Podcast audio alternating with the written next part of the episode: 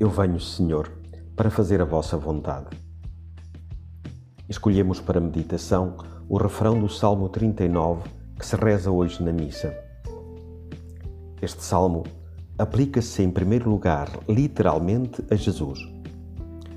De facto, ele não veio à Terra assumindo em tudo a nossa existência por um desejo de experimentar coisas novas, para fazer valer uma sua vontade caprichosa, mas unicamente para fazer a vontade do Pai, para realizar o seu desígnio de amor sobre toda a humanidade. Ser discípulo significa assumir na própria vida as linhas mestras que guiaram a existência de Jesus, as suas grandes opções. E sem dúvida, um dos pontos fundamentais é, como Jesus, viver focado no Pai, acolhendo o seu amor e respondendo a esse amor, acima de tudo, cumprindo a sua vontade. Diz Chiara: A vontade de Deus é como um fio, ou melhor, uma filigrana de ouro divina que tece toda a nossa vida terrena e celeste. Diz ainda: A vontade de Deus é a voz de Deus que nos exorta. Aprendendo a ouvir aquela voz que fala no íntimo da nossa consciência, e aderindo ao que nos diz, experimentamos que o seu desígnio corresponde à nossa própria vida e é a nossa liberdade. Porque nos torna livres para sermos realmente nós mesmos. Portanto, a nossa resposta de amor ao amor do Pai, fazendo a sua vontade, acima de tudo, realiza-nos como pessoas. De facto, como disse Chiara, é vivendo o que Deus pensou e pensa para nós que podemos desenvolver toda a nossa personalidade. A vontade de Deus é o nosso dever ser, o nosso verdadeiro ser, a nossa plena realização.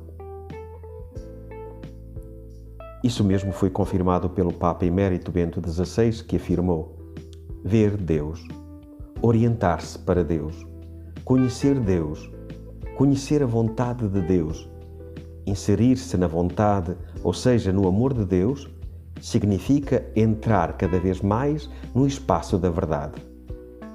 Esse caminho do conhecimento de Deus, do relacionamento de amor com Deus, é a aventura extraordinária da nossa vida cristã. Então, em cada momento, centremo-nos na presença de Deus dentro de nós escutando a sua voz, percebendo e acolhendo o que Ele nos pede agora. E depois, com toda a liberdade, com todo o coração, com a máxima perfeição possível, lancemo-nos a fazer a vontade de Deus. Não importa qual, estudar, falar com alguém, ajudar quem precisa, rezar, fazer desporto, participar num encontro. Se é vontade de Deus, é importantíssima, é sagrada, é uma pedra indispensável para a construção da nossa verdadeira personalidade, da nossa autêntica felicidade.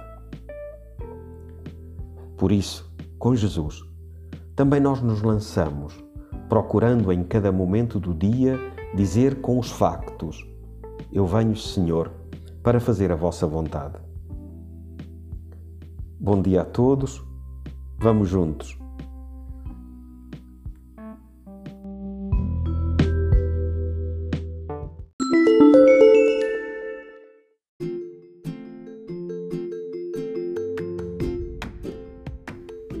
Olá, obrigado por ouvir o nosso podcast. O meu nome é Lourenço e sou um jovem para o mundo unido. Se gostaste da reflexão do Padre Mota, por que não partilhá-la com alguém? Segue-nos no Instagram e no Facebook para ficares a par das novidades que temos para ti. E não te esqueças, é sempre possível algo mais.